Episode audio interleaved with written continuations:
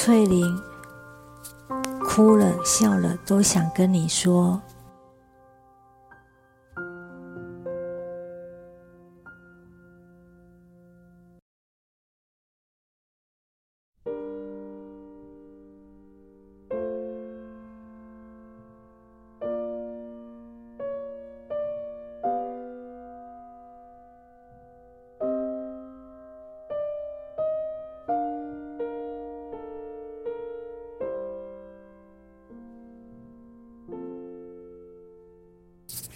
明天总算又到了星期一。句号，假日安宁病房非常的安静。逗号，据说一到五会非常的热闹。句号，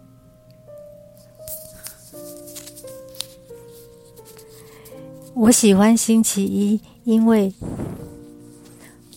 这里的志工真的很好。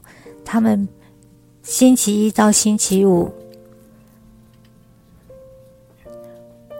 会会煮很好喝的茶来给我们喝，每天都是不一样的。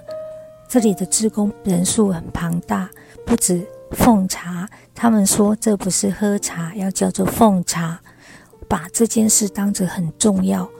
我好喜欢他们煮的茶，不止喝茶这件事哦。职工团队真的是对病患们太好了。上星期五。我享受了两三个月以来最舒服的一次全身洗澡，当然就是包括洗头。他们把我从我的大床换到小床，再一路很小心的推到浴室，用刚刚好的水温帮我全身洗澡。很可惜上礼拜时间太短，我没有赶上泡澡。这个新的星期我一定会登记。全身泡澡，下次再和你们分享泡澡有多么的喜悦，一定是比淋浴好多了。洗澡那天还不止这样，下午还有更棒的。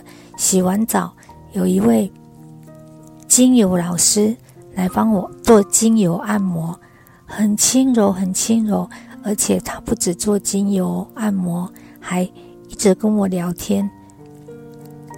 真的是充满感情、很用心的那种聊天。老师说，他每个星期四五都会来这里，就算没有排到我做精油按摩，他也一定会来看看我，和我聊几句。真的，我相信他。这些需要精油按摩的人是从护理站那边拿到的名单，护理师会判定哪些人比较需要。当然，我就是需要按摩的人。真的好开心哦！